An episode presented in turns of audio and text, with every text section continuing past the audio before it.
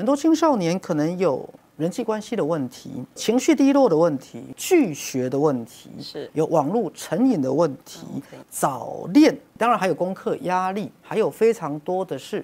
自残或自伤的个案，青少年其实对这个世界跟对自己都有一个超高的标准，所以当他用一个他心目中完美的自己跟这个世界该如何是一个完美的样子来看这个世界的时候，他真的觉得是这个世界很烂。我我不会跟他讲这个世界并不烂，我不会跟他讲你为什么这个这么负面，我我会去理解他的感受，对这个世界就是这么烂，所以才需要你掉入。忧郁是因为他慢慢长大之后发现，原来自己其实也并不完美。我就跟这个孩子说，我觉得这是正常的。人生在这个世界上，不是为了不做错事，而是为了我如何在我的每个过错当中可以学到智慧、经验跟教训。父母亲不要用说教的方式一直去告诉孩子道理是什么。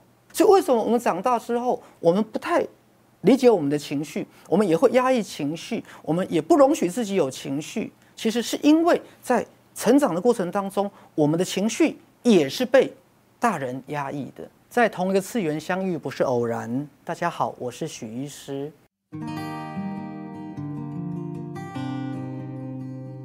欢迎大家又来到了我们穿梭多重次元的精神科医师。我们今天还有一位。啊，这个黄莹莹心理师也跟着我们一起来穿梭多重次元的空间，所以今天有两位穿梭者在心理治疗里面，常常会遇到很多青少年的个案。那英英心理师也知道哈，常常青少年的孩子有非常多的困扰啊，比如说第一个困扰，青少年的孩子。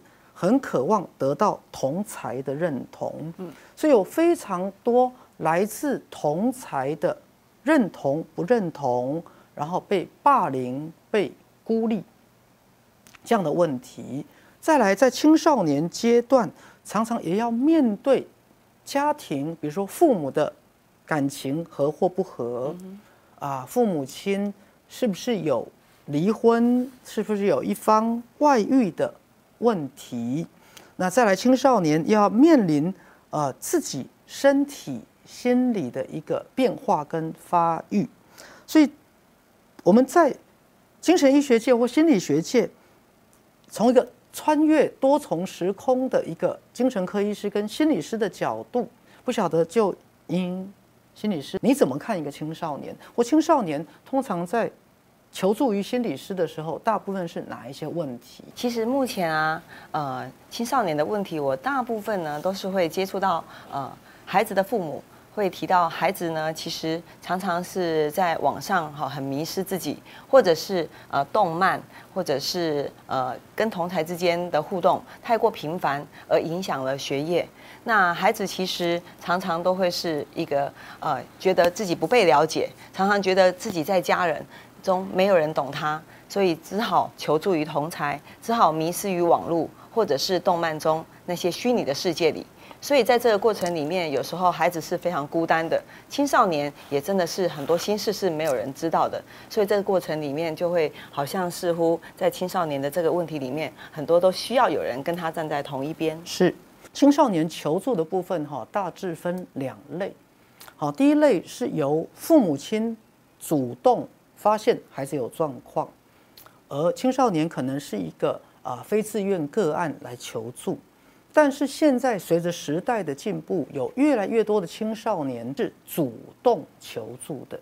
好，就像刚啊莹莹心理师提到的，很多青少年可能有人际关系的问题，可能有情绪低落的问题。甚至现在越来越多有拒学的问题，是有网络成瘾的问题，那甚至有早恋的问题，当然还有功课压力。那在精神科跟心理的一个求助的个案里面，还有非常多的是自残或自伤的个案。嗯哼，好，就是孩子会在他的手臂上，好不断的啊留下这个啊割痕。那所有这些东西。都是令学校及父母非常焦虑、非常担心的一个状况。来，徐医师举一个实例哈，那我昨天啊辅导了一位刚满十八岁的一个年轻人，那首先他有生命失落的经验啊，因为他昨天啊跟我说他没有根了，那我就问他为什么没有根呢？因为他的阿妈过世了，嗯，阿妈过世了，那父母亲是处在分居的状态，嗯，所以这个孩子同时觉得自己是孤单的，嗯，同时他又对自己其实是很高的标准自我期待。所以他的情绪其实是一直高低起伏，那甚至啊，在最近这一阵子，其实有点落入了忧郁的状态。后来徐师在跟他分享我自己的青少年成长岁月的时候，我跟他提到几点哈，这点可以跟各位做一个分享。第一个是，当我在青少年时代的时候，其实我是讨厌大人的，嗯，我是讨厌这个世界的。好，那为什么讨厌大人呢？大家知道青少年都是比较。真诚、坦诚面对自己的内心，他们比较不会伪装，也比较没有那么多的社会化。所以，当我是个青少年的时候，不瞒各位，我觉得所有的成年人都是虚伪，都是伪善的，戴着面具。对，比如说妈妈明明昨天晚上才跟你说她多讨厌那个呃婶婶怎么样，可是当婶婶一来的时候，妈妈却很热情跟她聊天，然后我就在后面看着。你是精神分裂吗？你昨天不是在告诉我你多么讨厌这个这个婶婶这个啊嗯这里这里这里上为为什么你你你可以看到他这么热情呢？可是我们青少年我们不懂，我们不知道这叫做表面功夫，我们不知道这叫做社交行为，我们就觉得你怎么那么虚伪？这是第一个青少年对大人的看法。那第二个，当青少年看见这个世界的时候，比如说这个青少年一天到晚跟我说这个世界烂透了，烂透了，太烂了。好，我就跟他讲，其实徐师在你这个年纪的时候，我也觉得这个世界很烂，因为青少年其实对人对这个世界都有一个高标准，是他甚至期待自己可以是一个完美的一个人，所以青少年其实对这个世界跟对自己都有一个超高的标准。那其实，在这个岁月是对的，啊，因为青少年是一个如何把自己内在的 ideal self。跟弗洛伊德讲的这个 super ego 跟所谓的呃 id，反正所谓的 ego 怎么样做一个连结？那 super ego 就是代表了一个他心目中完美的自己。所以当他用一个他心目中完美的自己跟这个世界该如何是一个完美的样子来看这个世界的时候，他真的觉得是这个世界很烂。我不会跟他讲这个世界并不烂，我不会跟他讲你为什么这个这么负面，我我会去理解他的感受。对，这个世界就是这么烂，所以才需要你。那我也同时跟他讲，其实许医师从高中开始，我的情绪就一直震荡起伏。我我大约是到了大二的时候，我的情绪才慢慢稳定下来。青少年常常对自己对这个社会有很多的为什么，怎么会这样子？那这些疑问都是对的，都是好的。那同时我也跟他讲，最近掉入忧郁，是因为他慢慢长大之后发现。原来自己可能没有那么好，原来自己其实也并不完美，原来自己之前可能也做了很多让父母很失望、很难过、很伤心的事。那我就跟这个孩子说，我觉得这是正常的。人生在这个世界上，不是为了不做错事，而是为了我如何在我的每个过错当中可以学到智慧、经验跟教训。所以，一个青少年，我觉得。第一个，父母亲不要用说教的方式一直去告诉孩子道理是什么。第二个，当孩子有情绪出来的时候，你也不要告诉孩子你不要生气。传统的父母亲都会跟孩子说：“你不要生气，啊，你你不要嫉妒，你你你你不要去讨厌人，你你你不要有这些负面的情绪。”可是孩子要的是被理解跟接纳，是被理解跟接纳。对，甚至徐师常讲一个概念。如果一个孩子在成长过程当中，大人展现出一个对他的情绪多大的理解跟接纳，还是长大之后就会对自己的情绪展现一个多大的同理跟接纳。是，所以为什么我们长大之后，我们不太理解我们的情绪，我们也会压抑情绪，我们也不容许自己有情绪，其实是因为在成长的过程当中，我们的情绪也是被。大人压抑的，嗯，所以我告诉这个孩子，学士就有个原则，你不要动手伤害别人，你也不要伤害自己。那你的情绪是好的，是对的，是好的，是对的。那学士鼓励他。借由接纳自己的情绪，而慢慢跟自己的感受是可以连接的。是，好，所以不晓得啊，黄莹莹心理师，你是怎么走过你自己的青少年岁月？其实也就像呃徐医师说的一样，小时候我也是常常会觉得大人的世界跟我好遥远，我怎么会觉得他在警察面前说一套，可是呢，在私底下说这件事情不要让人家知道。这前面的核对过程里面，会常常在这里面很 c o n f u s e 不知道怎么回事。大人的世界好像跟我们想的没有那么的一致，所以在这里面也会觉得我好像跟家人有一点点疏离。那又加上假设是在课业压力很重的时候，我其实也会觉得自己如果假设没有表现好，不如期待，或许我真的会在哦身边所有的人可能就是会没有办法被接纳。所以从刚才徐师讲的这个过程里，我们真的是从小就被压抑，不能表达感觉，不能表达自己内心的感受，而且一直要不断的去符合家人的期待、社会的期待里面，常常都会是一个有压力，然后甚至是已经扭曲到已经不太像自己原本的样子了。是我这边举一个例子哈，那天在做个青少年个案的时候，他告诉我。从小，他妈妈就跟他讲一句话，他说：“你看看，你看看，你看看，你你这样做，你这样说，别人会怎么看你？好，或是你到学校要就要怎么样表现，怎么样表表现？如果你不这样做的话，你看老师会怎么看你？好，或是常告诉他哪一个啊表哥表弟表现的多好，那你应该要怎么样多好？所以我后来我记得我跟这个青少年讲一个很重要的概念。”我说，学师想告诉你一件事：从今天开始，你就要学习，不要在乎别人的看法。大家知道，青少年是很辛苦的，他同时要面对父母对他的期待，将来长大之后要面对整个社会对他的期待。可是他内心又有一个声音：到底我是谁？我想成为一个什么样的自己？可是外在又有一个社会的标准跟社会的期待，就是我要当一个什么样的人，我要表现出什么样的言行，人家才会喜欢我，或是父母亲才会觉得我很棒。所以我觉得所有的儿童、青少年到青年都有一个很灵魂上的挣扎，真的。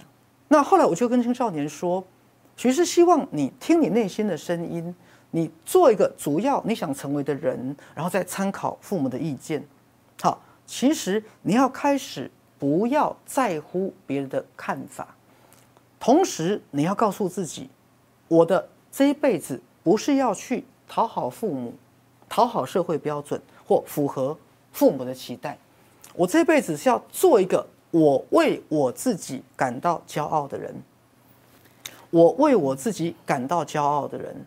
所以非常多的青少年就会在那边矛盾跟冲突。我可以做我自己吗？还是我要压抑我自己，一直去讨好大人？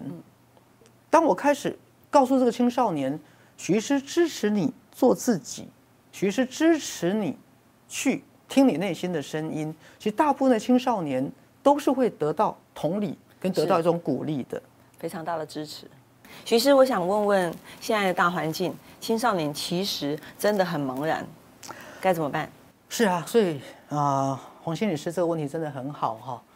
那其实当我在辅导一个青少年个案的时候，我就跟他讲，我说其实你会对未来茫然，真的非常正常，因为徐师也也茫然了一二十年哈。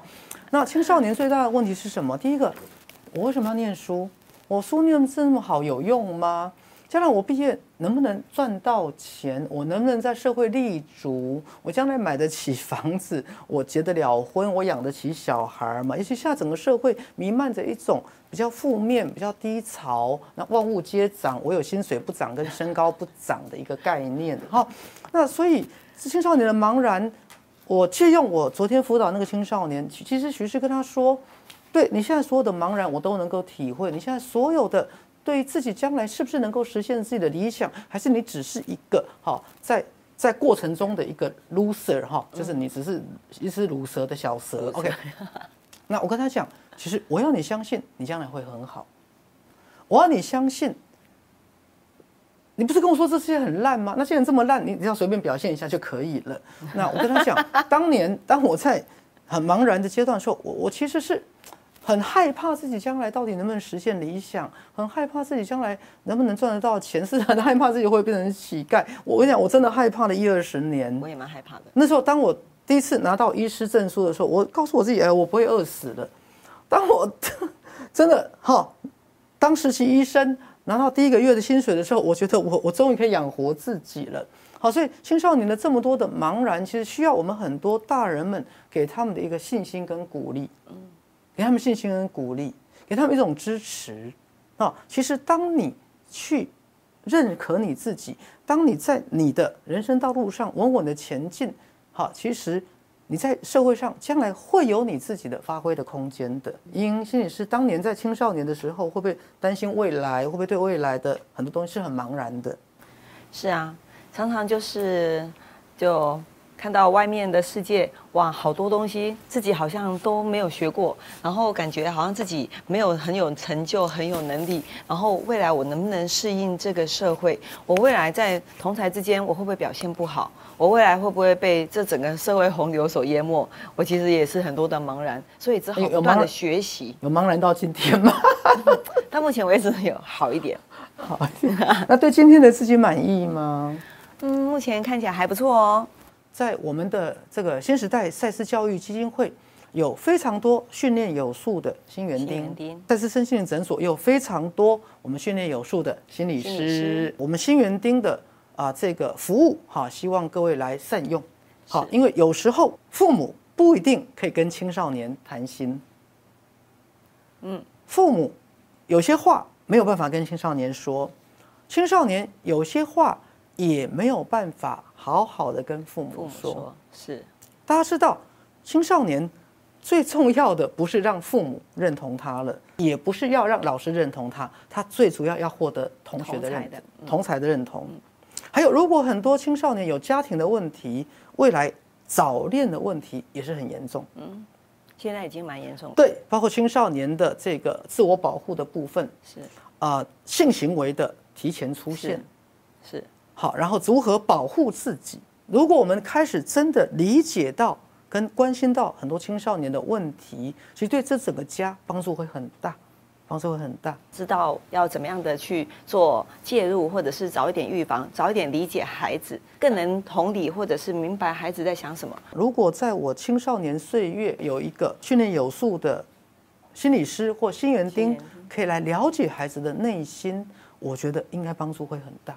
所以，其实我们有这样非常多的这样的助人工作者，你们可以透过我们的基金会，或者是透过我们医学会，或透过我们诊所，都可以来连接到这些资源。希望透过我们这些呃心理师也好，心园丁也好，好这些心理辅导师来陪伴各位，我想应该是很容易就让你跟孩子之间的桥梁被搭上，那尽可能的及早的让孩子的心被懂。对，那这里要跟大家说哈，因为我们的新园丁啊训练有素，那他们真的是一群非常乐于助人的人。那请各位啊，在我们全台湾的各分会来使用我们这样的一个免费的资源。